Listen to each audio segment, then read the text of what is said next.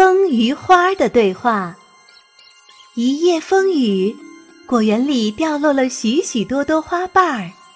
花瓣儿挺生气，责怪风说：“风啊风，你自个儿居无定所，到处游逛，我可只想长在树枝上，哪儿也不愿去。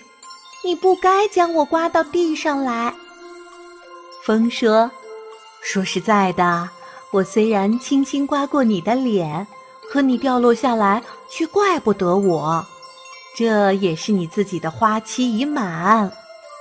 花瓣儿说：“你不要推脱罪责。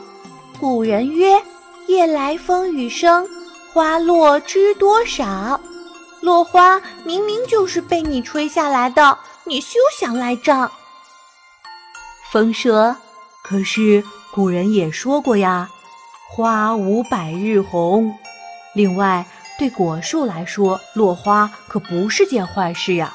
我看还值得庆贺一番呢。花瓣儿一听就更生气了，我掉落下来，你还高兴，你还庆贺，你这是幸灾乐祸。在他俩你一言我一语的争论时，树枝轻轻摇晃了一下，他完全赞同风的说法。树枝说：“嗯，是值得庆贺。我喜欢有花瓣儿来点点缀，可是我更喜欢在枝头挂满果实。假若没有花瓣儿的掉落，又怎么能结出硕大的果子来呢？